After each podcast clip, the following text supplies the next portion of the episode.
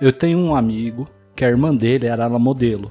Ela participava dos programas do SBT. Lembra que tinha luta na lama, essas coisas? Banheira do Gugu, uba, uba, É, a uba. banheira do. Gugu ela não fazia, mas ela era amiga da Luísa Ambiel. Não sei nem quem é Luiz Ambiel, nem lembro. É, a mulher da banheira do Google. Hum, entendi. E ela arrumou pra eu e ele a gente ir fazer figuração em propaganda de TV, tá ligado? Você ganhava um cachê bom na época, cara. É Era mesmo? 30 reais na época, era um cachê bom. Poxa. Eu fui fazer teste da cerveja Bavária. Bavária, Bavária, Bavária, Bavária, Bavária. É, dessa propaganda? pra essa propaganda. Então, Olha, exatamente. Caraca. Eu fiz a- o teste pra cerveja, tinha que experimentar e eles não falavam a marca na época. Eles estavam Aham. quatro taças de cerveja, quatro tulipa grande, né? Você tomava e respondia um questionário. Pô, tomei quatro tulipa grande e ainda ganhei 30 conto, mano. Porra, saiu no lucro pra caramba. Saí no lucro. Mas era Bavária? Deve ser essa Era merda, né? Bavária. Não, aí depois nós ficamos sabendo que era Bavária e lançou aquela propaganda Amigos lá. Ah, tá. O Ronaldo, o jogador de futebol, ele gravou uma propaganda da Brahma, não sei se você lembra, que ele vinha driblando uns caras no estádio, ele chutava uma tampinha de garrafa e entrava no gol. Uma propaganda antiga, cara. Isso aí é velho, hein? Brahma número um, sabe? Sim. Aí ele erguia o braço pro alto. Eu era figurante nessa propaganda. Então, todos os gols que ele fazia nessa época, ele botava o dedinho pra cima, que nego acha que era comemoração dele, mas aquilo ali era patrocínio da Brahma. Que ele fazia Brahma número 1,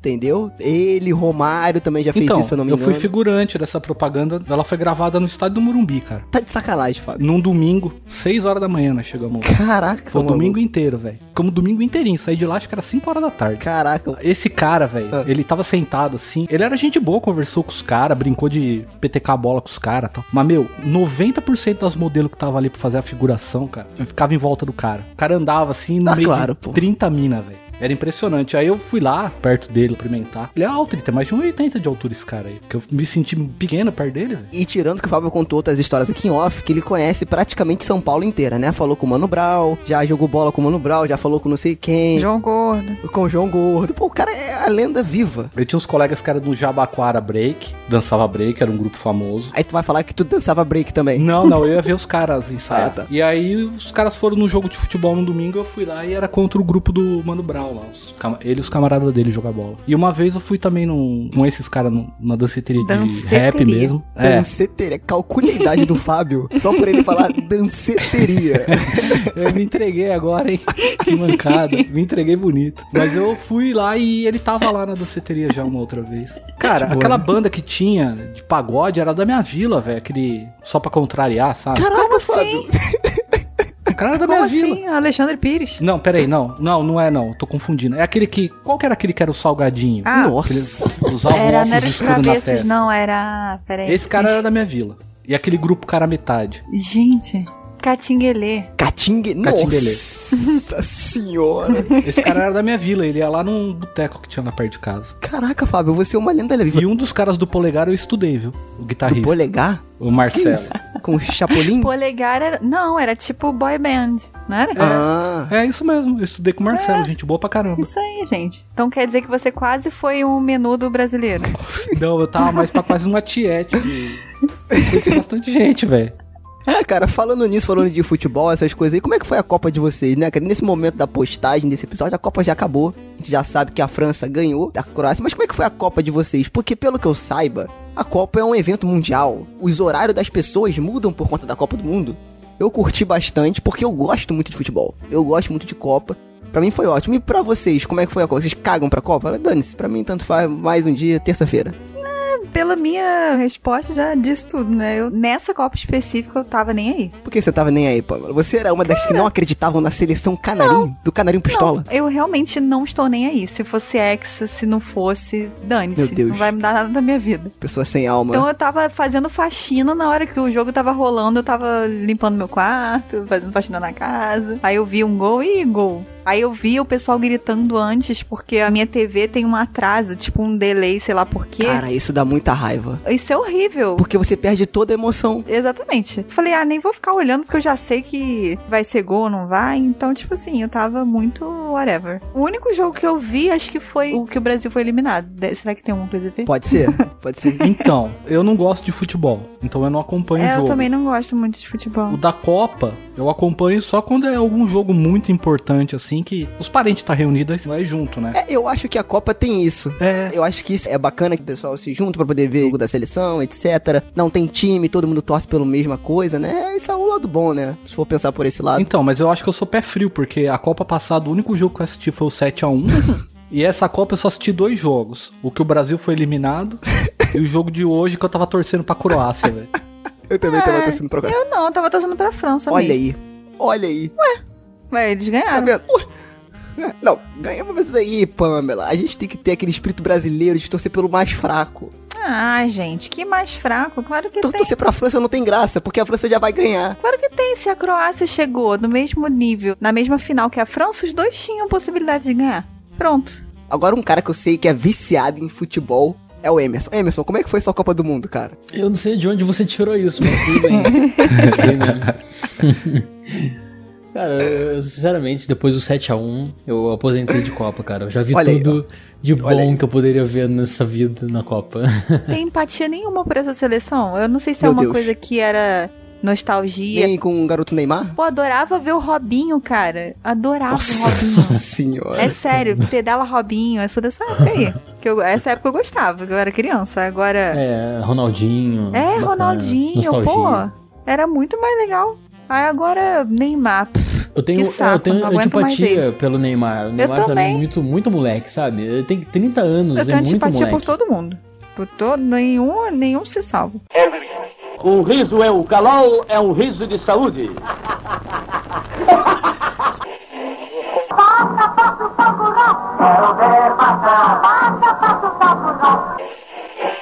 Ding dong, ding dong, Avon chama, dê as boas-vindas à sua revendedora Avon. O tempo passa, o tempo voa E a poupança da Merindos continua numa boa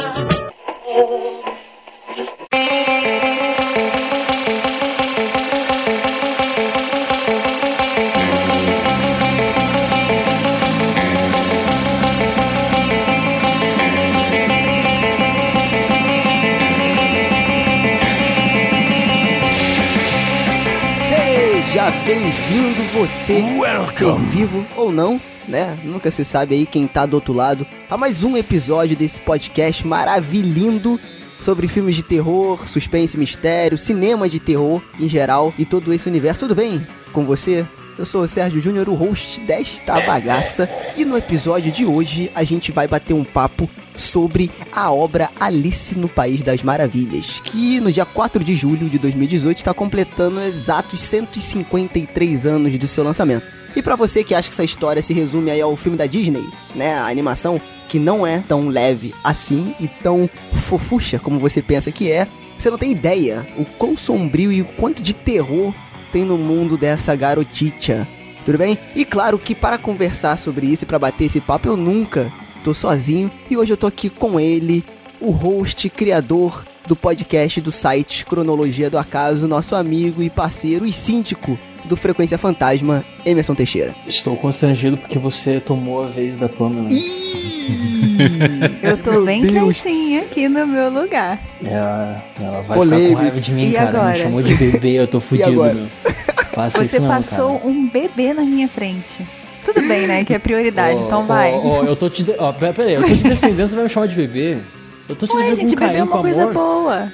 Bebê, Não, bebê só bebê tem coisa não. boa. Na Alice, não. Bebê não. Eu não sou puro o suficiente. E também vocês já perceberam, estamos aqui com ela, inverta a ordem na sua cabeça. Pamela, por favor, tudo bem, minha filha? Oi, gente. Eu não vou falar nada porque eu já ia começar com uma indignação de que eu ouvi que teve uma outra participação feminina neste podcast Polêmica. e eu fiquei enciumada. E é isso, hashtag ciúmes. E agora hashtag revoltada porque passaram o bebê na minha frente. Olha aí, olha aí. Provocações. E o cara que faz jus a esse podcast, ele é o único participante que está aqui nesse podcast e assume um posto por mérito. Ele, Fábio Morgado, que surgiu e renasceu dos mortos. Tudo bem, meu filho? Ai, que E aí, gente, beleza? E a minha pergunta é: qual é a semelhança entre um corvo e uma escrivaninha? Olha aí, aí, aí, isso aí é referência, hein? Você não é Marvel, mas é cheio de referência, hein? então é isso, gente. Antes da gente começar o podcast, como sempre, esse primeiro momento só para divulgar nossas redes sociais e onde você pode encontrar a gente e vir conversar com a gente sobre filmes, sobre o que você assistiu, sobre alguma coisa que a gente falou aqui, dar sugestão de pauta. É, primeiramente você procura a gente lá no Twitter, no arroba Fantasma, tá bem legal. Nos posts dos episódios a galera vem comentar, vem falar, vem é, até mesmo retweetar os nossos posts, então isso é bem legal. Então entra lá no arroba Fantasma pra você ver o que está acontecendo. Pode também procurar a gente lá no Facebook, só você digitar lá Frequência Fantasma, nós vamos aparecer para você. Se você ainda é adepto do e-mail, né? Se você ainda vive na década de 90 e quer mandar o seu e-mail, pode mandar para o e-mail frequenciafantasma@cronologiadoacaso.com.br. Temos novidade. A partir da postagem desse podcast, está oficialmente inaugurado o Instagram. Instagram do Frequência Fantasma. Olha que Nós chique. somos Instagrammers. Agora nós somos oficialmente internautas nessa internet de meu Deus. Internautas. Ele usa uma palavra da década de sei lá quando. Agora sim nós temos lugar nesta bagaça. Algumas pessoas já nos seguiram porque já descobriram eu sou um idiota o suficiente para não deixar o perfil oculto. Então algumas pessoas já seguiram. Qual é a ideia do Instagram? A ideia do Instagram é que a gente possa postar os bastidores desta bagaça. Ou seja, a gente vai postar o que a gente está assistindo, o que a gente está jogando, porque eu jogo muitos jogos de terror. E se você gosta de joguinhos de terror, vai ter várias indicações lá. E quem sabe no futuro, até uma live. Olha aí, ó. Olha aí, garoto. Então, se você que tá no Facebook. Aí sim, pô. Aí eu vi vantagem. Se você está no Facebook e você curte o nosso conteúdo, vá lá no Instagram, levante essa sua bundinha do sofá, nos siga no Instagram, só você botar lá Frequência Fantasma. Siga a gente no Instagram, no Facebook e no Twitter, tá bom? É isso, já falei demais. Vamos para o cast e fumar um narguilé aí junto com a Alice. Vambora.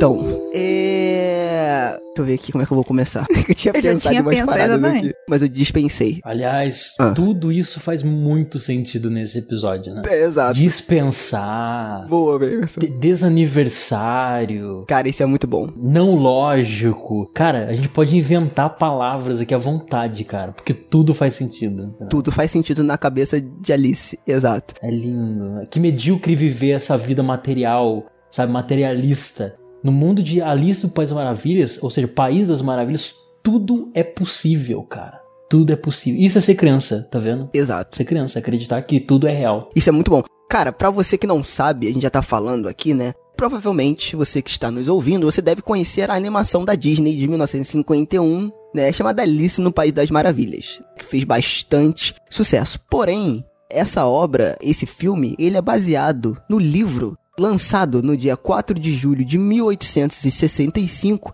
pelo escritor Charles Lutwidge Dodson. Caraca, minha pronúncia aqui tá, meu irmão, aqui é Estados Unidos, entendeu? Quer dizer, Inglaterra, porque ele é inglês, né? Que usa o pseudônimo, todo mundo conhece ele como Lewis Carroll, que é o escritor de Alice no País das Maravilhas. Beleza? Antes de entrar no filme e falar um pouco sobre o mundo e sobre a cabeça de Alice, que sim, tem muita coisa de sombrio e de terror nessa história, o que dá mais brecha pra gente bater um papo sobre o terror em si, toda essa coisa angustiante e mórbida. Essa história aí, ela foi criada na famosa era vitoriana, que durou de 1837 a 1901, em um período onde a Inglaterra era muito próspera. A consolidação da Revolução Industrial, o surgimento de várias invenções, a ascensão da classe média no país, né, permitindo uma educação melhor para as pessoas. Tinha três fontes de pensamento naquela época, três linhas de pensamento, que era o Darwin, o Freud e o Marx. Então, tudo isso ajudou e pode servir como base para o escritor. Isso aí, de certa forma, naturalmente influencia. Tinha o lance também do surgimento da Belle Époque. Cara, Belle Époque. Belle Époque. Exa- bri- Muito obrigado vocês que são fluentes aí em, em vários idiomas, né? Na França, né? Tido lá como a capital da arte e da cultura, né? Então teve todo esse contexto histórico, né? E aí a gente pode também falar um pouco do escritor do Lewis Carroll, né? Pra gente tentar entender como raios essa ideia surgiu da cabeça dele, né? E junto com esse período, a igreja, ela estava muito forte na Inglaterra. Então, o proselitismo religioso cristão e o fundamentalismo estava muito enraizado. Então, entrou uma onda conservadora. Com isso daí aconteceu o quê? As pessoas começaram a buscar muito meio de prostituição. Ele se ergueu a prostituição lá, que as pessoas buscavam isso como válvula de escape, né? Então, a prostituição, é, promiscuidade da época é, envolveu muito isso. Então, você vai ver isso muito retratado nas histórias de Jack Stripador, que ele pertencia à era vitoriana. Então, só para contextualizar o povo para pensar nessa época, pensa na época do Jack Stripador, aquelas ruas de Londres cheias de prostituta à noite, aquele clima, os bares, era mais ou menos isso daí. É, e também tem muito do lance do, dos. Não é estimular a palavra certa, mas eu vou usar, mas aí vocês pensam aí numa palavra melhor. Né? Mas estimular a sensualidade. E Você conseguia ver muito isso nas ruas de Londres, uma coisa que não era muito comum. Né? E isso aí é muito interessante que faz um paralelo aí também com os gostos peculiares do Lewis Carroll, né? E que foi uma das coisas que incentivou ele a escrever essa história. Pra quem não sabe, Lewis Carroll, ele era matemático, ele se formou em Oxford. Ele era escritor, romancista, poeta, desenhista, fotógrafo, ele era um cara muito inteligente. Antes dele ser matemático, ele foi educado religiosamente, ou seja, o pai dele queria muito que ele seguisse a carreira de religioso. Eu acho que, se eu não me engano, ele chegou a ser diácono. Ele se formou na faculdade de Christ Church, né, em Oxford. E desde a infância ele gostava de inventar brincadeira, ele gostava de fazer brincadeiras com poemas, essas coisas assim, né? E desde criança também ele foi crescendo e tal, ele sempre cultivava amizade com crianças, né? E diziam que elas davam mais atenção às histórias que ele contava. Então aí a gente já começa a ver o porquê que a história desse livro é um pouco polêmica, digamos assim, né? Sim, ele tinha uma imaginação muito fértil, né? Então, quando ele era criança, ele já brincava de marionete, ele aprendeu ilusionismo. Ele gostava de brincar com a molecada. Ele era muito tímido, né, o Lewis Carroll. Ele era tímido e tinha gagueira ainda pra piorar. Então, acho que isso foi um dos fatores que fez com que ele não se relacionasse muito bem com adultos, sabe? É, ele ser um cara mais introvertido, né? Exato, é. Até por ele ter vergonha disso, né, também. não sei. Exatamente. A figura dele causa esse estranhamento ao longo do tempo, né? Eu não sei, eu faço uma associação com o Lewis Carroll com um outro nome também extremamente controverso da, na história, seja popular ou não, que é o Aleister Crowley. Ah, Eu não sei se é por conta da maneira enigmática, é interessante. dessa quase síndrome do conhecimento fragmentado que eles tinham, né? Afinal, o Lewis Carroll ele se dedicava a muitas coisas e não era especialista em nada, apesar de ser. E é muito interessante a maneira como ele vai aplicar a fotografia, que ele criava histórias meio assim, de repente, sabe, instantaneamente, assim, conforme as crianças iam brincando, iam interagindo com o que ele contava, entendeu? Sim, sim. A criança ela não foca numa coisa só. E ela é egocêntrica. Toda criança é egocêntrica. Pensa nela. Então, ela tem uma série de interesses e parece que dois minutos na vida dela ela tenta suprir o máximo possível de certas carências. E ele consegue colocar isso na escrita. Porque a forma que ele vai desdobrando a história, no caso, o maior livro que ele fez, que foi Alice do País Maravilhas, se aproxima muito, narrativamente falando, do, do comportamento, não, nem pensamento, comportamento de uma criança. De uma brincadeira de criança, É, né, cara? Que é uma coisa vindo atrás da outra Isso e nada a ver com muito nada. explícito. Por exemplo, matemático, né? Ele fazia jogos, ele construía e tal. Cara, isso é muito criança, entendeu? É uma criança interagindo com um saber, né, um conhecimento dito acadêmico para adultos e o cara subverte isso e faz jogos, sabe? Ele faz enigmas, ele faz é, brincadeiras que adultos não sabem responder. Pergunta para um adulto qual é a diferença entre um corvo e uma escrivaninha. Isso não faz sentido. Agora pergunta uma criança e fala que sim, há uma resposta. Essa criança vai buscar uma resposta. E mesmo que seja da forma mais superficial possível aos olhos de um adulto, ela vai dar uma resposta. Entendeu? É muito mais fácil para uma criança buscar uma resposta, às vezes na, na loucura, na não sanidade, do que num adulto. Então é muito interessante a vida do do Lewis Carroll. E apesar da polêmica, muitas biografias que vieram depois da, da vida dele, algumas eu já li, é, meio que abominam essa ideia de que há pedofilia e tal, que a gente vai conversar um pouco, né? Mas enfim, ele é uma figura realmente enigmática.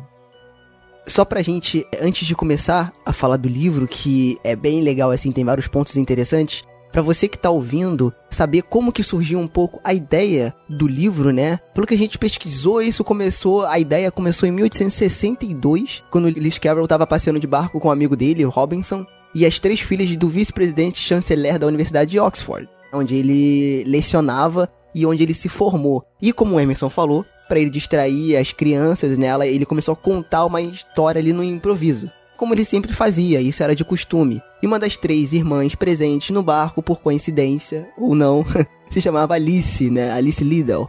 Ela tinha 10 anos na época. E aí, quando o Carol contou a história que tinha a própria Alice como protagonista, a garota se encantou, pediu, escreve essa história que vai ficar muito legal, né? Três anos depois, a gente tem aí o lançamento do livro. Falam também nas biografias e em várias pesquisas que a gente fez que a maior parte das aventuras, né, foram baseadas, influenciadas em pessoas, situações e, por incrível que pareça, edifícios de Oxford, da própria faculdade. Então, por exemplo, a gente tem aí o buraco do coelho, né, que simbolizava as escadas na parte de trás do salão. Tinha o grifo também. Tudo começou com isso. Mas o porquê que ele é polêmico? Porque dele ter essa proximidade com crianças. E aí rolar algumas histórias que ele é, gostava de tirar foto de pessoas nuas, principalmente crianças. Então isso aí também fomentava esse background aí meio sombrio da história do Lewis Carroll e aí também alimentava essa história de pedofilia e tudo isso, né, que ele ficou famoso entre aspas, né, em ser visto como, né? Isso sempre foi controverso na história dele. As fotografias ficaram guardadas, foram entregues depois que ele morreu para as pessoas que ele tinha fotografado. Eu já acho que aí tem gato nesse balaio aí, velho. Tudo bem, o cara tinha uma imaginação, ele não se dava muito bem por causa dos problemas de gagueira, de ser introspectivo, se dá bem com as crianças, eu até concordo. Mas entra no momento da fotografia, por mais que tivesse consenso dos pais. Eu tô tentando fazer a conexão com essa polêmica toda dele, dessa situação de dele ser pedófilo ou não, que na verdade eu queria jogar para vocês de novo. Se isso transparece tanto ou transparece de alguma forma no livro. Para mim, sim. Para mim também. Eu já li, já ouvi que transparece, mas ao mesmo tempo, quando eu tava lendo o livro, não achei tanto isso. Aí eu também não sei se também vai da interpretação de cada um, ou se as pessoas também ficam sugestionados por conta desse histórico dele, e aí vão sugestionadas ler e acham que tudo tem a ver com isso, porque na verdade o que eu percebi do livro foi que ele fala sobre questões mais profundas do que, obviamente, o lúdico que transparece, né, quando ele escreve, mas não necessariamente tendo alguma coisa a ver com pedofilia, entendeu? Mas questões sobre quem é você, sobre a sua origem, ou sobre uma mudança de pensamento, ou sobre um medo, não sei se de crescer, mas de se entender, de se posicionar no mundo, quem sou eu, eu sou eu, não sou outra pessoa, por que, que eu sou eu e, e eu não sou outra pessoa, o que, que me faz diferente do outro, como um um descobrimento de mundo mesmo. Mais do que qualquer questão relacionada à sexualidade. Eu não sei, posso estar. Tá, não tô tentando. Não, não, não tá. Pra mim, já foi meio sugestionável, porque antes do livro eu já sabia da polêmica do cara. Uhum. Então, isso influencia. Uhum. Quando eu reli ele agora, para mim tem um trecho do livro, é muito claro para mim. Uhum. No começo, ela tá obcecada não só com o coelho, ela tá obcecada com o jardim. Uhum. Que ela quer ver aquele jardim lindo. Uhum. E ele descreve que ela coloca a cabeça na toca, a cabeça entra, o ombro não passa, e ela olha. Eu e também o percebi jeito, isso. É, e ele começa a descrever. Meu Então, eu sou muito Deus. inocente, então. Eu nunca ia olhar isso sob essa E perspectiva. ele começa a descrever o jardim mais lindo que ele viu, mais puro, é, mais prazeroso. Exato. Você acabou com a minha vida, Fábio. Caraca! Tem até o lance também da chave ser maior do que o buraco. Gente, mas não. Né? E ela ter Puta que Ai, Eu juro que eu não cara. vi fazer nada com que aquela disso. chave entre no buraco. Gente, Cara, não é possível que eu sou tão inocente assim. Olha. Vou perguntar uma coisa pra vocês, tá? Quem aqui leu Alice País das Maravilhas quando criança? Eu li pré-adolescente. Eu não li. agora? Eu li agora. Eu vi, o, eu vi só o filme da animação da Disney quando eu era criança, que eu morria de medo, inclusive. Ah, muito medo, dá muito medo. Ó, eu cresci lendo Alice no País das Maravilhas. Quando eu, eu era criança, eu não li tudo. Eu li só uma parte porque eu odiava ler. E era um livro que a gente tinha que ler pra escola. Então eu comecei a ler e achei um saco e não acabei. E aí não li até ter que estudar pra gravar esse episódio. Uhum. Entendeu? Então isso pode influenciar, porque hoje você tem outra cabeça. E você é influenciado por várias coisas, como a Pamela falou. Pra mim não é o que se destaca no livro, mas eu vi isso também nessa mesma parte que o Fábio falou. Mas agora, gente, levantando uma questão, o que vocês acham que eu lembrei agora disso, de que eu tinha medo do filme quando eu era criança, da animação? Vocês acham que o livro em si traz algum, não sei se algum conceito, alguma base de terror em que sentido? Porque traz essa coisa de que o Emerson sempre fala de mexer com com aquilo que você tem medo de alguma forma ou que Não, eu acho que sim. Essa coisa do surrealismo, Uhum, ela tende a causar terror, né? uhum, uhum. Porque são coisas que a gente não conhece, né? é, exatamente. Exato. Eu acho que o terror Exatamente. do o livro é você não entender o que raios está acontecendo. Uhum, uhum. As coisas acontecem numa velocidade e num ritmo que é muito louco, entendeu? Mas aí você para e pensa, é louco ou eu que não tô entrando na história como eu deveria entrar? Uhum. E aí eu fiquei me questionando isso até acabar o livro. Acabou o livro e eu não sei se eu realmente entrei no livro como eu deveria ter entrado. Uhum. né? E isso que ficou me incomodando até hoje a gravação.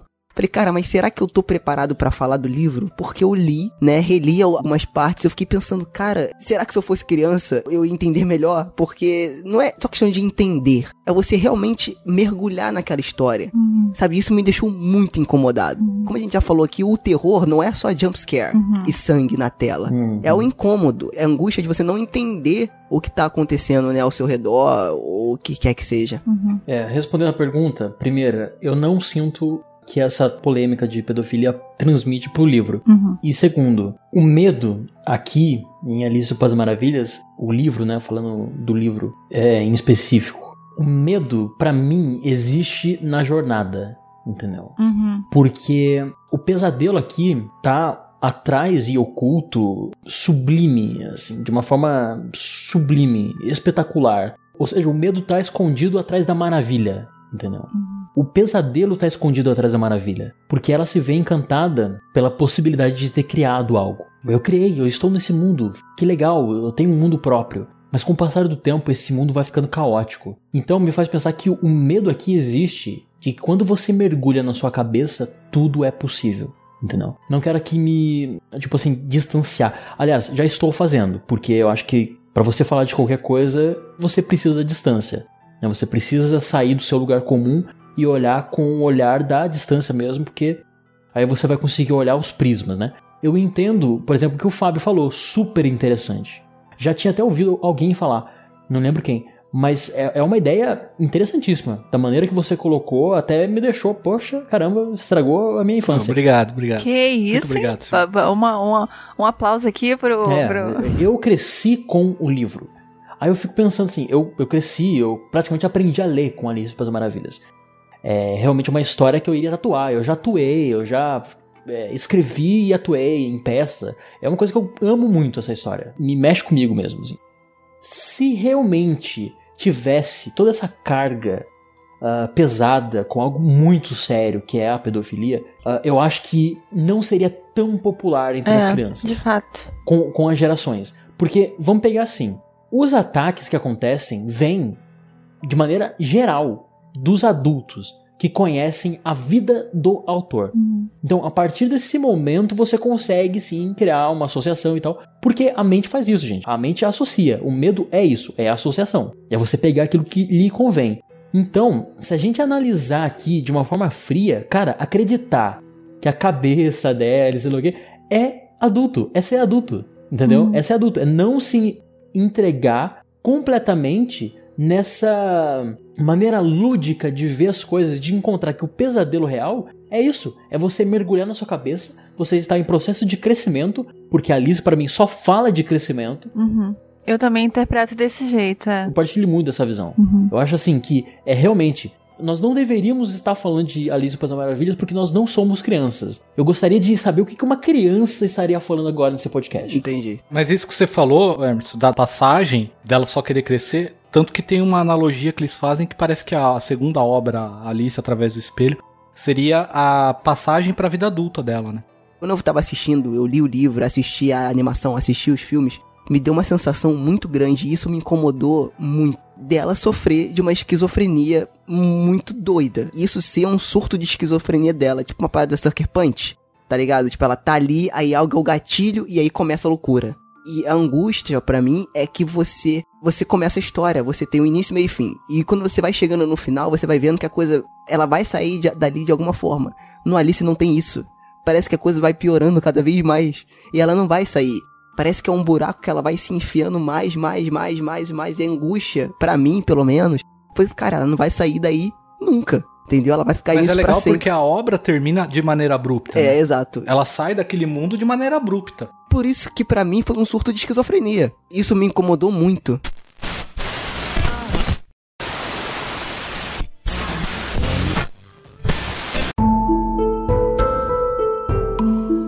Alice estava começando a se aborrecer de ficar sentada ao lado da sua irmã numa elevação do jardim, sem nada para fazer. Dava uma ou outra olhadela no livro que a sua irmã lia, mas implicava.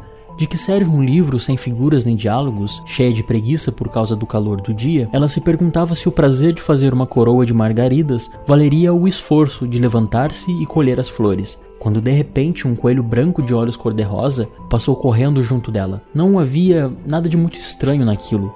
Nem Alice achou assim tão esquisito quando ouviu o coelho dizer para si mesmo: Oh meu Deus, eu vou chegar atrasado. Mas quando ele tirou um relógio do bolso do colete, olhou e se apressou. Alice então se levantou, dando-se conta de que nunca antes havia visto um coelho nem com um colete e nem com um relógio no bolso. Ardendo de curiosidade, seguiu-o correndo, a tempo de vê-lo penetrar numa larga toca sobre a cerca.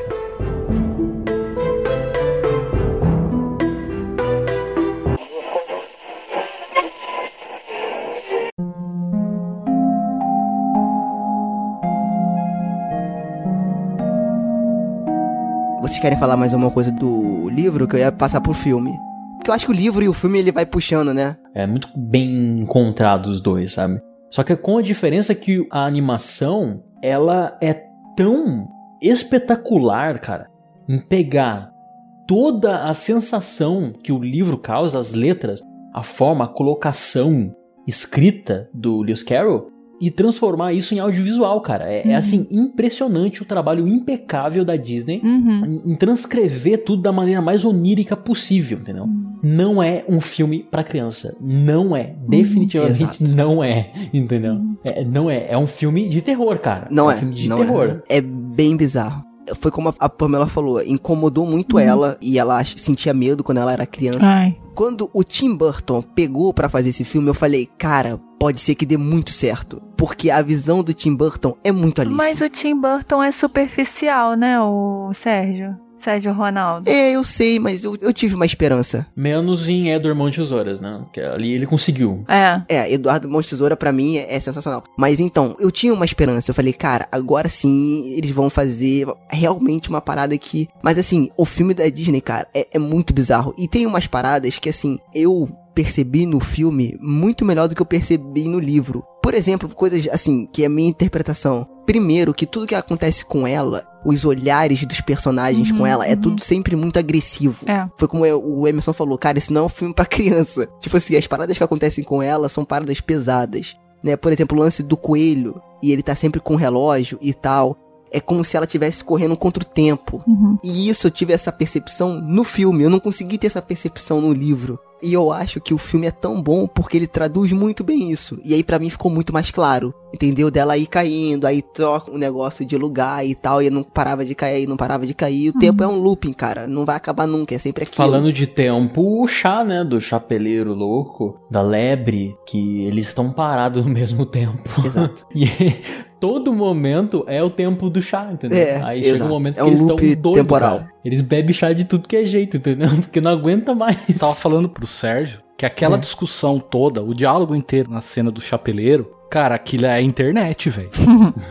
Sabe? Porque ela entra, Ela vê a, a mesa e entra pra se sentar. Eles começam a gritar: não tem lugar, não tem lugar. Ela fala: não, tem lugar sim. E vai sentando. E aí ela toma uns coices do chapeleiro, tipo, ele fala que ela não tem educação. Ela corta várias vezes a lebre falando, sabe? Interrompendo. É uma discussão meio nonsense. Todo mundo querendo dar uma opinião. Eu falei, isso daí é internet hoje em dia, cara. Legal, cara. Cara, e outra coisa, uma parada que me incomodou bastante é aquele gato do demônio, cara. Ah, aquele gato eu. Beleza, se vocês podem não ver conexão sexual nem nada, mas esse Ah, gato, cara, ele olha com uma cara de pedófilo Ah, pra isso é Alice que o filme Não. inteiro. E isso é bizarro, é bizarro, é cara. bizarro sim. Fala o jeito não. que ele fala, o jeito que ele olha, que ele sorri, que só aparece o sorriso dele. Cara, aquilo ali é muito O bizarro. sorriso dele era mais da questão de. Ele tá se divertindo às custas de alguém que tá totalmente perdido, entendeu? Não tá, não É, tá ele se adaptando brinca ali. É, ele brinca nisso. com isso. Eu acho que o gato representa o caminho, entendeu? Fica muito nítido isso. Que a lagarta, que inclusive é o personagem, é meu personagem favorito. Quando eu fiz a peça, eu gostaria de ser a lagarta, não fui. Mas ah, o gato pra mim representa o caminho, é, é a estrada mesmo. Porque a primeira vez que ele aparece, é página 84, poderia me dizer, por favor, que caminho devo tomar pra sair daqui? Ela quer sair já, na página 84. Ele fala: Isso depende bastante de onde você quer chegar. É. Ela: O lugar não importa muito. E ele diz: Então não importa o caminho que você vai tomar. Aí ele fala que nessa direção, aí o gato aponta a pata para a direita, mora o chapeleiro. E nessa direção, apontando para a esquerda, mora a lebre de março. Visite qual quiser, porque ambos são loucos. Aí ela: Mas eu não ando com loucos. Ele: Oh, você não tem como evitar. Todos são loucos por aqui. Eu sou louco, você é louca. Ela: Como é que você sabe que eu sou louca? Ele: Deve ser. Senão, não teria vindo pra cá. É assim, é absurdo, cara. Cara, esses diálogos são absurdos. É muito bom, é muito bom. Não, então, no livro foi mais tranquilo, mas eu acho que no filme, o jeito que eles fizeram, cara, sério, me incomodou é, muito aquele Ele gato. tá chapado, né? Me dava raiva daquele sincero, gato. O cara tá muito chapado. Quer chutar assim, aquele tá gato. Pode ser também, é, pode ser também. Voltando um pouco no livro, os diálogos do livro que ele usava, cara, era uma parada muito. Cara, teve uns que eu tive que ler mais de uma vez. Eu tive que voltar pra entender. Porque eram umas paradas que vinham do nada. Isso que você leu, alguns trechos você tem que voltar e tentar entender qual foi a linha de raciocínio do cara. E não tem. Isso que é o mais legal. Não tem, cara. Não tem, não tem. É isso, entendeu? Você não importa pra onde você vai. Isso é um resumo do livro. Não importa pra qual caminho você vai, não importa pra onde você vai. Ela tá se afogando na tristeza profunda do seu próprio inferno, que é, É. a sua consciência, entendeu? Ela se perde ali, cara. É a bad trip, né? Até porque no filme da Disney, quando ela encontra o gato pela primeira vez, é numa Sim, floresta sim. totalmente deserta, nas trevas, né? Tudo muito escuro. E aí ela tá implorando por alguém, ah, eu preciso que alguém me ajude. Sim, e aparece o aponta gato. pra né? ela uma verdade quase inconsequente, né, cara? Porque, tipo, você fala uma pessoa perdida que não importa, a pessoa se acha, caramba, eu sou um lixo, né? Porque não importa, não tem saída, não tem fuga. E, cara, as ilustrações é, originais do livro são horripilantes, cara.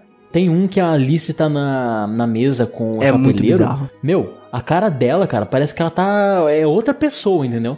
Parece realmente. Assim, fora de si. Ela não aguenta mais aquela situação, cara. O corpo curvado, o olhar, assim, cabisbaixo, sabe? Assim, olhando pra cima. Sabe? É uma, é uma, assim, uma coisa terrível, entendeu? Dá um desconforto muito grande, sabe? Porque ela não tá querendo crescer, entendeu? Se ela começa criança e ela quer um livro que tenha ilustrações e tal, e tá entediante esse mundo, entre aspas, normal, quando ela vai pra algo excepcional, ela se sente devastada. Pra onde ela vai, cara? Ela vai voltar pra esse mundo onde é entediante ou ela fica nesse lugar que é angustiante, entendeu? O, o que que ela faz? Não tem saída, entendeu? Parece que realmente essa menina é uma menina sem solução. Ela nasceu pra ser uma alma vagando perdida, entendeu? Não tem identidade, sabe?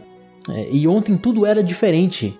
É, será que fui eu que mudei ontem à noite? Eu era a mesma quando levantei hoje de manhã? Estou quase achando que posso me lembrar de me sentir um pouco diferente. Se eu não sou a mesma, a minha próxima pergunta é: quem sou eu? Impressionante. Olha aí, quem sou eu? É a diferença do corvo e a escrivaninha. Qual é a diferença? Não existe. Quem sou eu? Qual é a minha diferença de ontem? Existe? Talvez sim, mas na minha cabeça. Como que eu associo isso? Como que eu, É. o tempo entre a mudança física e a mudança psicológica são a mesma coisa? Como que uma coisa interage com a outra? Como que se dá esse crescimento? A partir de qual momento uma criança deixa de ser criança para virar um adolescente? E o que é ser adolescente? Adolescente é o meio termo entre o não acreditar, o acreditar, entre o ter o acesso ao País das Maravilhas ou não ter. Não, e o que eu achei mais engraçado, assim, no filme, e que reforça mais a minha interpretação dela tá tendo um surto esquizofrênico, é que cada fase que ela ia passando, porque parecia um jogo, parecia, tá, cada cena era uma fase diferente. Cada fase era uma fase da loucura dela, era uma bad diferente. Então, com a lagarta e com o gato, era aquela bad trip, como você falou, era uma coisa mais tentando entender as coisas. E quando chegava no chapeleiro maluco, ela aquela porrada de adrenalina, aquela loucura. E aí depois é dança com Dodô. E depois é irmão gêmeo contando história maluca. Tem hora que é histeria, corta minha cabeça e não sei o que. E aí do nada ela, no final do filme, ela acorda e ok, tá ali a água de novo, meio que correndo no rio, tudo tranquilo. Até a irmã dela vem com um ar, um ar mais calmo para tranquilizar. Fala, Alice, o que que tá acontecendo? Acorda. Se eu não me engano, é a irmã que acorda ela, né? Ou ela acorda sozinha, eu não sei. Mas você tem aquela sensação de calmaria e que te faz dar essa brecha para você pensar. O que o Emerson falou também encaixa muito. O que que é real? Será que aquilo foi real ou não foi real? O que que tá acontecendo? Entendeu? E aí, como o Fábio falou, o filme simplesmente acaba. E é isso, cara. Dorme com essa aí. É muito bizarro. É muito bizarro. O filme da Disney é muito bizarro. Sabe uma coisa que eu acho legal? Todos os símbolos do Alice das Maravilhas, eu vou sempre interpretar de uma maneira psicológica, né? É, porque a mente é muito sinistra, cara. Mas assim, seria legal a gente trocar alguns elementos aqui por significados, né? Porque vocês já falaram que o coelho ele tá atrasado, então ele seria o tempo e ela correndo atrás do coelho significaria ela correndo atrás do tempo, lutando contra o tempo, perseguindo o tempo. Isso é interessante. Aquele jardim para mim representa o amadurecimento. Ela vislumbra o crescimento. E quando ela atravessa aquilo aí, por isso a dificuldade. Ah, mas eu tô pequena, eu tô grande, eu tô pequena, eu tô grande. Por quê? Porque quando uma criança cresce, a gente sabe que a estrutura óssea e tal fica tudo desajeitado, né? Adolescente também, mas enfim, essa transição fisicamente é tudo muito desajeitado, você não tá encontrando. Enfim, é muita alteração física que vai acarretar com certeza, né, no lado emocional. Então, aquele ah, beba-me, coma-me, né, para mim representa isso, essa confusão física até atingir um certo grau de amadurecimento. E quando ela, por exemplo, ela chora, cara, isso é para mim é muito metafórico também. O fato dela quase se afogar nas suas próprias lágrimas, sabe? É, é alguém em depressão profunda, cara. Mas enfim, vamos fazer isso, trocar os elementos, assim. O chá, o que, que seria? Seria um alucinógeno? o que, que seria aquilo? Não, cara? o chá pode ser uma crítica à Inglaterra mesmo. Eles tinham hora do chá, né? Sim. E todo momento é o momento do chá, né? Porque assim, se a gente for pensar, o Lewis Carroll, ele deve ter encontrado muita gente que era de família mais humilde, que teve ascensão social. Exato. Então você imagina as rodas de conversa da sociedade daquela época. Os que se metiam a besta, tipo, ah, eu sou granfino, entendeu? Devia ter muito papo vazio. Então pode ser uma forma de crítica dele. Aquela hora do chá, aquele nonsense todo de não ter certa educação e falar coisa que não tem sentido, pode ser um retrato da hora do chá dos britânicos daquela sociedade em ascensão, sabe? Pô, que bom, que cara, bom. muito bom, Fábio. Não tinha pensado nisso, não, cara. Sabe outra coisa? Que eu falei, né? Que o gato significava pra mim caminho, né? E a lagarta é identidade. Eu não sei se eu falei isso. Sim. Engraçado que ela vai falar sobre identidade com a lagarta que se transformará um dia em borboleta. Passa por uma metamorfose. Sim. Ela tá falando dela ou tá falando da lagarta? A lagarta ela tá tão serena por quê? Qual é o motivo? Qual é o distanciamento que se cria entre os dois? Então assim, também, olha a metáfora. Ela é a lagarta. A lagarta é a Alice, sabe? É a transformação, é o desabrochar. Então, acho isso muito bacana. E a lagarta, ela funciona meio como um sábio, assim, né? Ela parece um, um sábio. Não tá nem aí, mas é um sábio. Então, eu acho bacana essa relação. Sim. Uma parte que eu achei interessante no livro e que ele só vai ser retratado na de 88 na stop motion e na de 33, na da Disney não tem. Que é aquela cena que ela vai na casa e tem a mulher com o bebê e a mulher cozinhando, cara. Que ah, que esse é tem no aquilo, outro velho? filme também, cara. A adaptação de 33. Então, tá? na de 33 tem. Dizem que é a melhor adaptação norte-americana de Alice no País das Maravilhas. Então fica a dica aí o filme de 1933. Aliás, tem um elenco assim maravilhoso, entendeu? Juntaram uma galera muito sensacional pra fazer Eu o Alice. acho massa. Pegaram pra fazer a Alice, que é uma criança, uma mina que já devia ter três divórcios e cinco filhos, né? é, entendeu? Mas aí você tem que, enfim, né? Suspensão da descrença. Não, mas ficou muito bom. A questão de É. maquiagem, as máscaras. Pô, é, muito- sensacional, cara. é muita viagem, E tem, realmente. É uma cena bem sinistra essa aí, cara. Bem, a criança vira porco depois. É. muito louco. nossa. E é uma gritaria, ela é caos, né? Antes dela entrar na casa, tá sendo arremessado prato, panela. Um peixe bate na porta e um sapo atende. Aí ele entrega um convite que era pra duquesa. Aí já entra a questão de todo mundo que teve ascensão na época ter uma certa nobreza. Você pode ver que nessa obra, no livro, todos eles são tratados como duque, duquesa. Eles têm uma certa pompa. Até o coelho ele tem nobreza. E aí ela entra na casa. Cara, isso é muito bacana, Fábio. Eu não tinha percebido ele- isso. é, cara. todos têm. Todos têm. E tem tudo a ver com o contexto social da época. Mas enfim, nessa cena aí ela entra na casa, a cozinheira tá tacando pimenta numa panela, É. tacando prato na mulher, a mulher tá batendo no bebê, sacudindo o bebê, aí ela joga o bebê pra Alice, a Alice pega o bebê, fala, eu vou acalmar ele. Aí ela fala, então eu vou pro jogo de cricket com a rainha. E sai. Falei, nossa, cara, é muito bizarro, cara. Teve uma outra cena também que eu achei muito interessante, eu até falei com o Emerson, a cena da tartaruga, da falsa tartaruga, que eu achei muito legal, cara. Isso aí no livro, eu não assisti algum outro filme que tem essa cena. Eu li no livro, isso me soou muito, cara, como uma brincadeira com o lance da escola. Que até ela pergunta, mas por que, que eu tenho que aprender isso? Por que, que você teve que aprender isso? E tal, Sim. e todo esse questionamento. Alice é muito questionadora, né, cara? Durante toda a jornada dela, ela questiona muito o porquê das coisas e ela também aceita o que dizem pra ela. Então, uma mulher doida que quebra panela, bate panela e deixa uma criança no colo dela, ela questiona, mas aceita. E a vida segue. Entendeu? É, é engraçado isso também. E esse lance da tartaruga, cara, ficou muito na minha cabeça como se fosse algo brincando com o lance da escola e do aprendizado, de você ter que aprender alguma coisa. Por quê? Porque você tem que aprender. Entendeu? É uma imposição da sociedade, algo do tipo.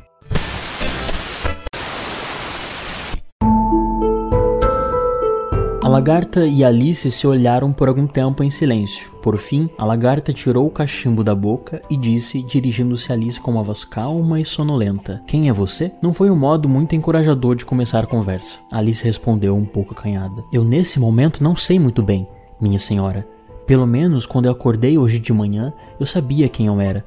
Mas acho que depois eu mudei várias vezes. O que você quer dizer com isso? perguntou a lagarta secamente. Você não poderia se explicar melhor? Eu acho que eu não consigo me explicar, minha senhora, pois eu não sou mais eu mesma, como a senhora pode ver. Eu não vejo nada, disse a lagarta. Eu receio que eu não possa ser mais clara, respondeu Alice educadamente, já que, para começar, eu mesma não consigo entender o que se passa. E além do mais, ficar de tamanhos diferentes num só dia é uma coisa que deixa a gente muito confusa. De jeito nenhum, disse a lagarta. Talvez a senhora não tenha passado por isso ainda, disse Alice.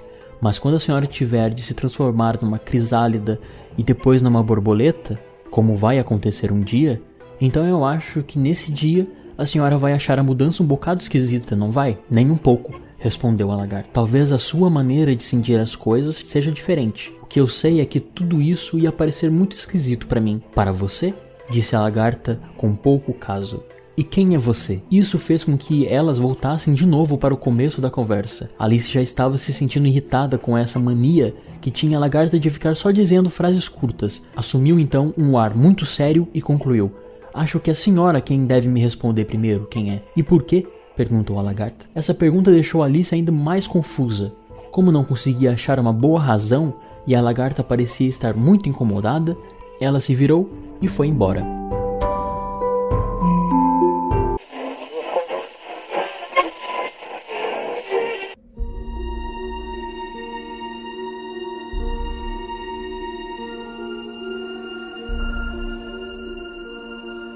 Uma adaptação que eu gosto muito do Alice para as Maravilhas e que inclusive eu acho que hum, por não ter a, o objetivo de ser completamente fiel ao livro, ele capta mais a atmosfera do livro, as sensações, né?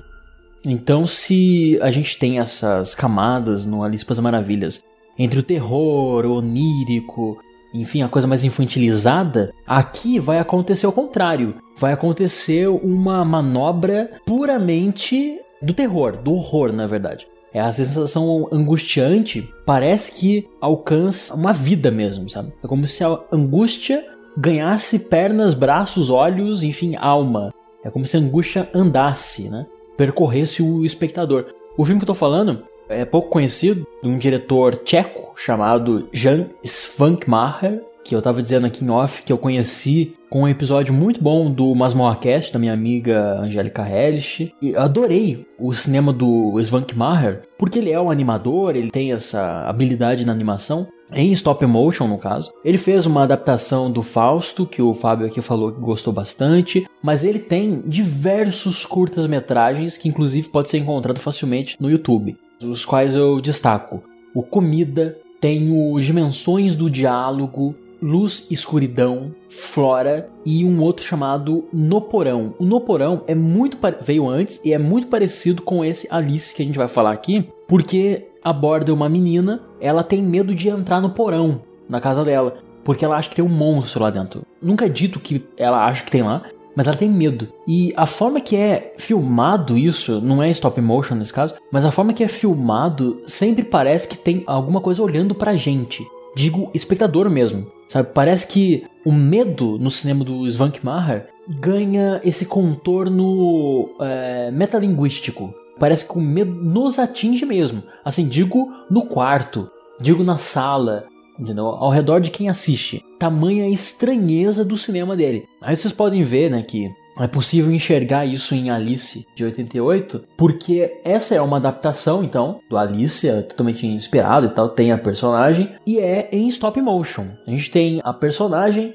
basicamente ela tá em um cenário, esse cenário muda às vezes, mas o que mais vai acontecer é inserções de stop motion mesmo, é a interação dessa menina com o stop motion. Aliás, muito bizarro, né? Muito Há de concordar, vocês aí, que, cara, só o stop motion, a maneira que se move, a maneira como ela interage, aquela maneira fria dela, o caminhar que é muito horroroso esse filme. É. Eu lembro que, inclusive, é, pessoalmente falando, quando eu comecei com 13 anos de idade a pesquisar o cinema alternativo, eu lembro que eu peguei esse filme aqui. Foi um dos filmes que eu assisti assim um dos primeiros alternativos que eu já assisti na minha vida. Então eu, eu achei assim, cara, incrível, sabe, a experiência de assistir esse filme, porque ele mexeu com uma coisa muito profunda. Se eu já sentia algo muito pesado com o Alice no País das Maravilhas, aqui ele exterioriza a angústia, como eu disse, né? Então, para mim, realmente foi muito pesado. para vocês? Cara, então, agora a gente chegou na nossa zona de conforto, que é o terror. Porque esse filme, meu amigo, ele é extremamente incômodo. Desde a atriz, que ela parece que tá possuída por alguma coisa o tempo inteiro. O olhar dela é muito bizarro, né? Eu acho sensacional. E o stop motion que o Emerson chegou a comentar, que cara, por mais bizarro que seja, é muito bem feito. O stop motion do filme é muito bem feito. E eu vou te falar, o coelho branco desse filme aí deixa a Annabelle que a gente conhece hoje parecida com a Barbie. Porque, amigo, é bizonho. E tem uma história também que eu não sei se é verdade, Emerson, você que já conhece o filme antes do que eu, falaram que eles realmente usaram os animais mortos para fazer a animação desses bichos. E aí eu não sei se é, se é verdade ou não. Sim, eu já ouvi falar isso também. E sempre acreditei que é verdade. Tem aqui a fonte e tal. Mas é realmente, é o comentário que se ouve mesmo. Desde quando assisti lá, com 13 anos de idade, para mim são animais mesmo, né?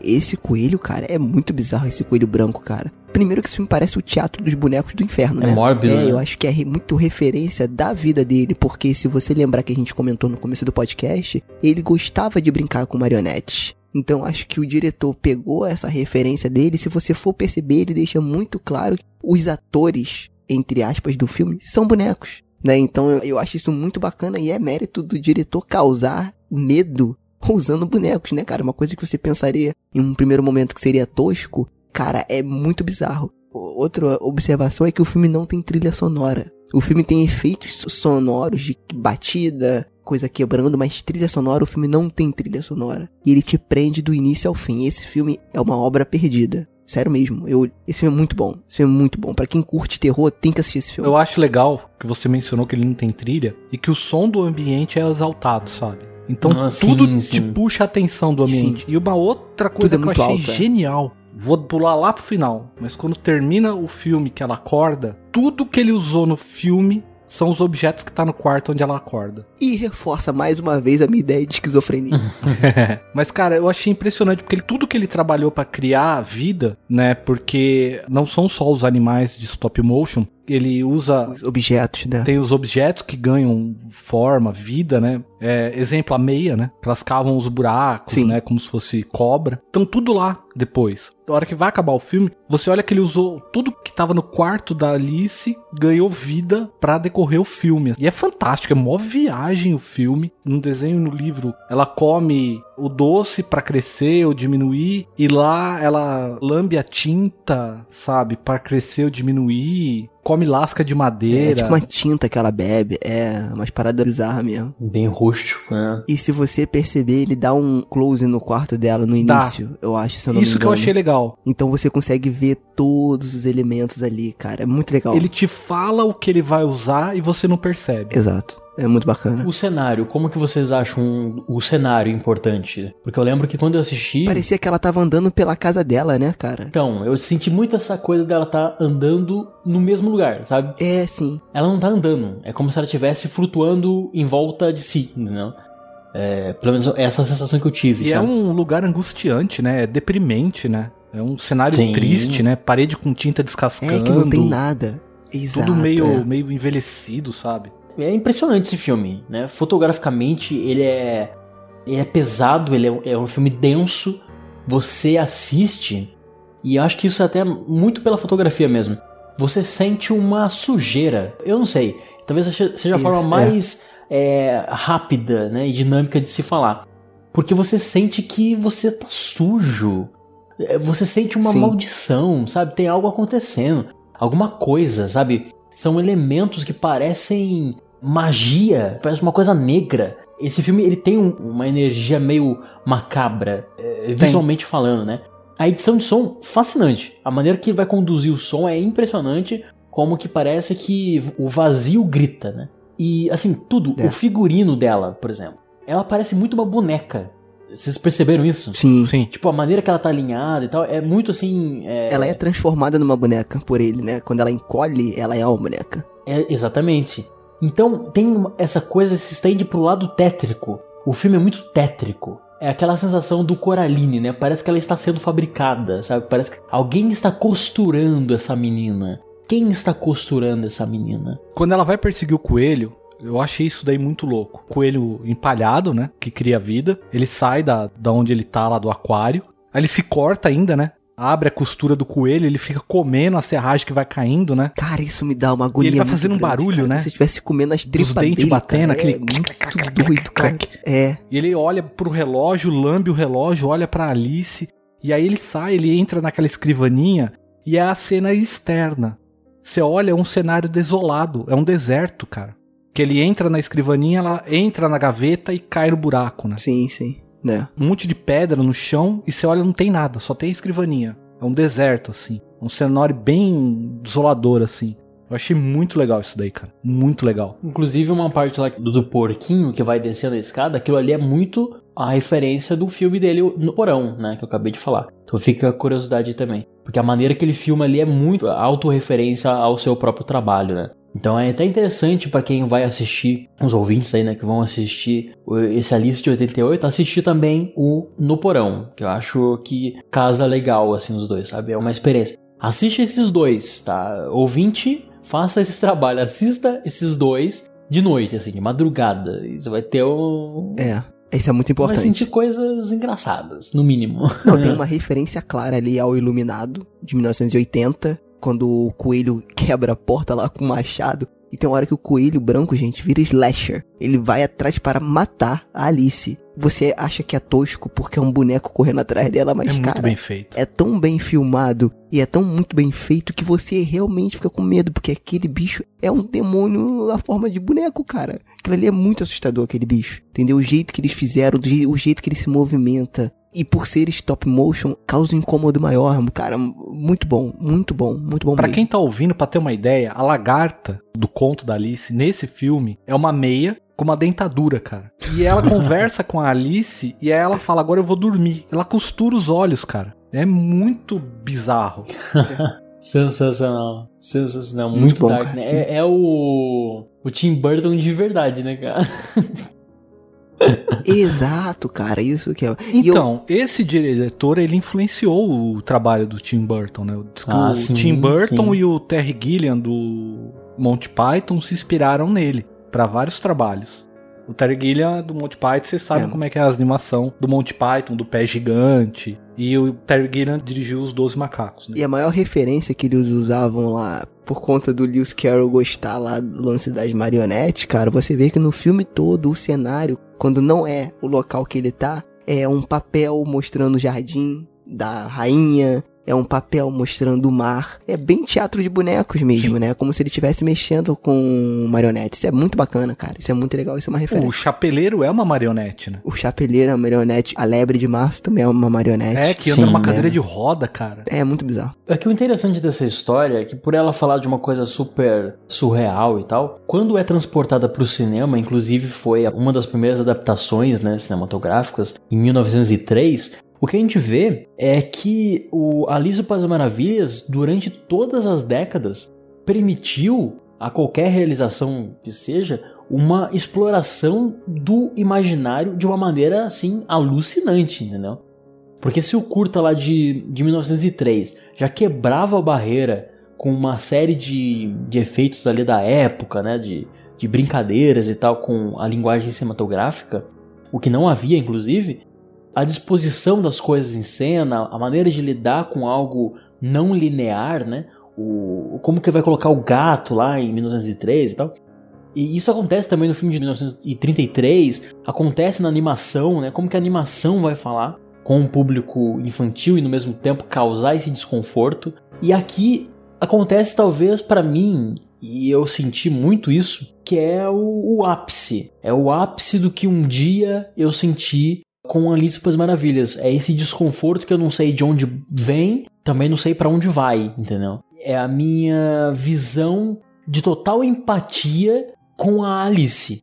Eu sou a Alice. Porque eu sinto medo. E por que, que eu sinto medo? Pela disposição das coisas. É a maneira que o Svankmajer distribui as coisas em cena, né? Seja com a direção de arte, com o som, como foi dito aqui, é, com a própria fotografia, né? A atuação, a direção que ele faz com a personagem Mirim, cara, é impressionante. Porque o que essa menina faz é, é assim, coisa de adulto, realmente, né? De um ator com muitos anos de experiência. Porque ela interage com um universo que não existe, com um cenário que não está se mexendo e parece que sim, entendeu? Parece que ela está interagindo com a verdade. Sim. É impressionante, é um filme assim de uma qualidade extrema e que inclusive Muito eu bom. acho até uma pena ser tão desconhecido, sabe? Porque foi baseado numa história muito popular, né? Então eu acho que deveria ser mais comentado, inclusive. Tá em muitas listas, né, de filmes e tal, mas quem vai atrás, né? É aquele dilema que o Cronologia do Acaso vive, né? quem tá interessado no cinema alternativo? Então, enfim.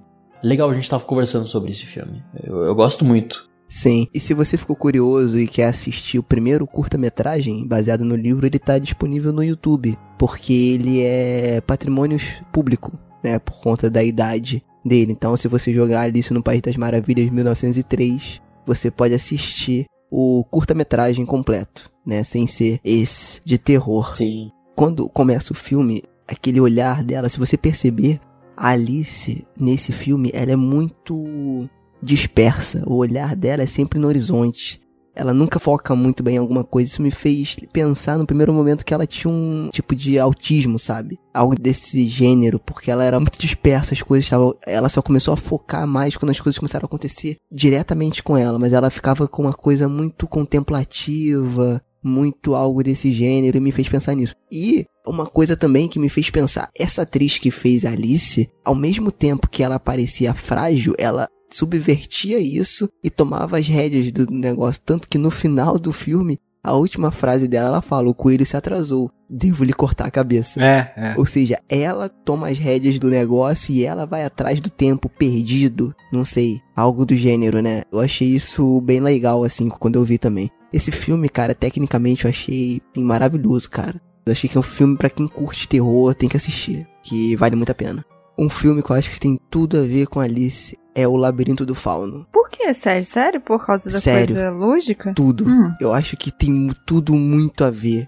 O Labirinto do Fauno, que é do diretor e do roteirista. Del Toro, Então, ele foi direção e roteiro, né? sim. Cara, o Labirinto do Fauno, eu achei muito Alice por conta de pegar a situação daquela garota naquele momento e a ideia dela do mundo onírico, sabe? Ele puxa muito pro onírico uma coisa que o próprio. Eu acho que o Labirinto do Fauno era o Alice que o Tim Burton deveria ter feito. Uhum. Pronto, resumiu o que eu queria falar. Eu vou te falar, aquela cena no Labirinto do Fauno, do jantar, que tem aquele bicho que tem o olho na mão, Porra, aquilo ali é medonho, Aquilo- cara. é a Alice de 88 total, cara. Sim, aquilo ali é de se borrar todo. Porque tem uma parte que tem os bichos que só tem o crânio com o olho saltado, né? Sim, sim. Aquilo ali é o terror da guerra, então, né, cara? mas assim, dá pra fazer uma análise, um paralelo, ou uma correlação entre os dois, Sim, sim. porque no Alice, através do espelho, o objetivo da Alice é se tornar rainha, entendeu? Nesse filme, ela é prometida como uma princesa, se eu não me engano, no labirinto, não é? Sim, sim. Então tem muita coisa a ver, cara. Eu acho esse filme total, Alice. O jeito em que ela entra nesse mundo e tenta descobrir as coisas, ela entra no mundo, em vez de ser numa toca de coelho, é num buraco de árvore. E vai adentrando e vai descobrindo esse mundo maluco. E ao mesmo tempo as coisas vão acontecendo na vida real dela, o que não acontece no Alice. Mas, cara, toda essa descoberta onírica e essa maluquice, esse clima de que aquilo ali não tá certo, mas ao mesmo tempo ela se sente bem ali naquele lugar, cara. Eu achei muito bom. Eu achei muito Alice. Principalmente quando eu vi esse Alice de 88, o primeiro filme que veio na minha cabeça foi O Labirinto do Fauno. Agora que vocês leram o livro, pro ouvinte, você leia o livro, veja O Labirinto do Fauno. Cara, conversa muito com o que é Alice. Se eu não me engano, cara, eu ainda aposto aqui em alguma entrevista o Guilherme Del Toro provavelmente falou que usou Alice no País das Maravilhas como algum tipo de referência pra poder fazer esse filme. Com certeza. Com certeza, com certeza. Ele é grande fã, né? Dessa cultura. E o interessante também é falar sobre como o Alice no País das Maravilhas afetou a cultura como um todo, né? Ah, com certeza. Porque Até seja hoje. na literatura, seja no, no próprio cinema, ou enfim, na, na criação de histórias. Perseguir o coelho, a toca do coelho, é completamente referenciado hoje, né? Um exemplo prático, Matrix. Que a tatuagem da mulher é um coelho, né? Siga o coelho. Aí o Neo precisa seguir a mulher na boate pra encontrar a Trinity, despertar, etc. Sim, muito bom, muito bom. É, siga o coelho. Morfeu fala, se tomar uma pílula, você volta. Ah, verdade. se Sim, você sim. tomar a outra pílula, você vai, vai virar Alice. É. E aí ele toma. É verdade. E, cara, se tornou quase que uma frase alegórica mesmo, intrínseca, sabe? Todo mundo conhece o significado. Se você vai adentrar a toca do coelho, você vai ter uma viagem, entendeu? Então é, é bem interessante como que a história, ela deixou de ser só uma história para virar uma condição. A partir do momento que você vai ter uma viagem, cara, você vai entrar na toca do coelho, entendeu? Vem comigo que você vai ter um- uma grande viagem, sabe? É, isso aí virou expressão. É, exatamente.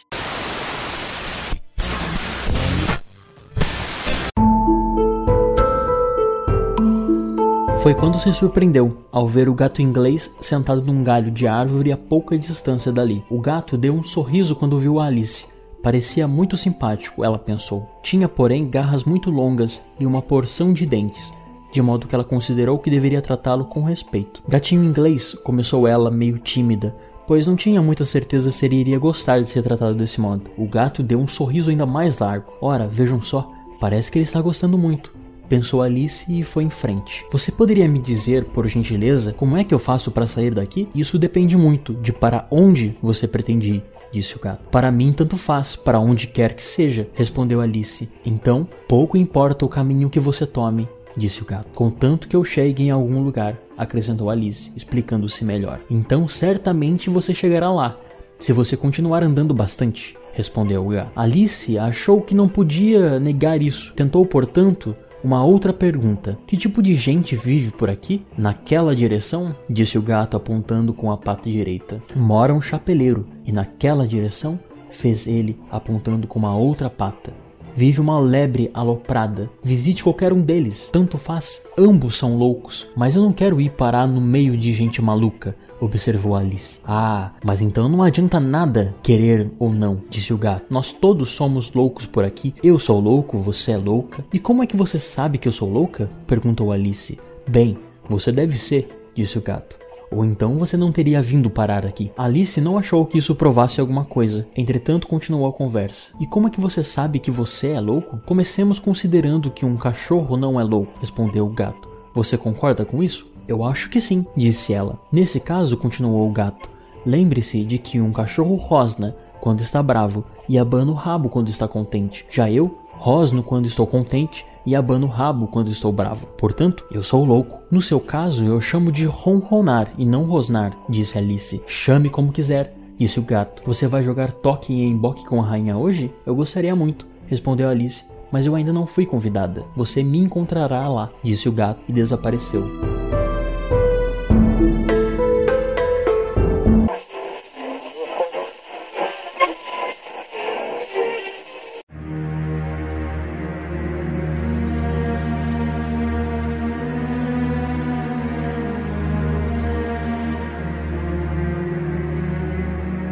Tirando as adaptações e pela fama da obra do Lewis Carroll, a Alice ela ganhou uma creepypasta que o Sérgio tava batendo no martelo de que ela era esquizofrênica.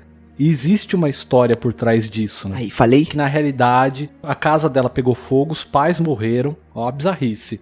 Na verdade, tem duas versões. Tem uma que os pais abandonaram ela e tem outra que ela teria botado fogo na casa e teria matado os pais. E ela fica internada no sanatório. E tudo que acontece no sanatório é a imaginação dela, essa esquizofrenia dela agindo. Então, assim, é, o coelho, que é a, a, representação do tempo que ela tá parada ali dentro do sanatório, presa, porque o objetivo dela nessa creepypasta da Alice seria sair do sanatório. Então o tempo inteiro a viagem dela é sair daqui. Então assim, o coelho branco representava o tempo mesmo. O chapeleiro maluco, ele já ia ser um amigo dela que estava interno lá, um outro maluco que tinha síndrome bipolar, várias personalidades e tal. A lebre, que era o companheiro do chapeleiro, seria uma garota que tá internada e dividiu o quarto com a Alice. E era amiga desse rapaz também. O gato seria um dos enfermeiros. Aí, Sérgio, lembra que você falou que o gato parecia um pedófilo para você? Sim, sim. Na creepypasta, o gato é um enfermeiro que molesta ela. Tô falando, eu tô falei. Então, se vocês acham que eu sou maluco, eu não sou o único. A rainha de copas é a diretora do sanatório, né? Que é a mulher má, né?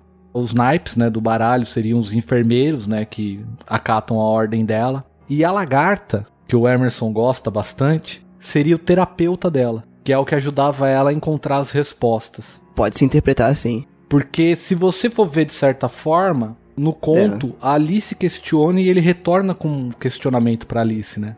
Né? Ela fala alguma coisa e ele, por quê? Mas por que isso? É bem coisa de psiquiatra. Ele força né? a ela a encontrar a resposta, exato. Dela se entender, etc, etc. E aí eles misturam um pouco também com a Alice através do espelho. Aí entra o Tweedledoo, o Tweedledee, né? Seriam gêmeos siameses que estavam lá. Nossa, muito American Horror Stories. É, muito, total, cara. E gozaram essa creepypasta antiga pra caramba, velho. O rei de copas era médico, as drogas era o bêbame e o coma-me, né? Lógico, né? Eu acho muito interessante essa creepypasta. E você acha facinho na internet, dá uma gulgada lá que você vai ver. Com certeza aí a gente vai deixar, o Fábio manda o link pra gente e a gente bota aí o link no post do episódio.